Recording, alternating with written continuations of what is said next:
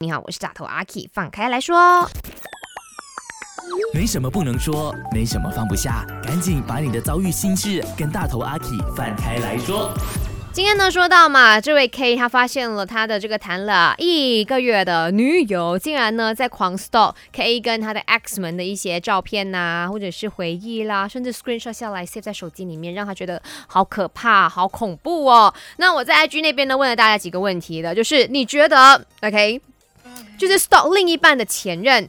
有这个必要吗？第一个选择是大可不必，知道又怎么样？或者是知己知彼，然后百战肯定百胜了嘛？哈，没有想到说其实哦也蛮多人投知己知彼的。呃，那当然在这个投票的成绩上面来看呢，是。